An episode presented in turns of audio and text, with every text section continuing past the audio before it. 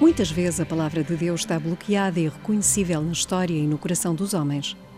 Ela, que é uma palavra pessoal e comunitária, íntima e luminosa, libertadora e regeneradora, que mergulha na nossa vida com a força de uma semente que por si só é capaz de quebrar a dureza dos corações e a resistência da história.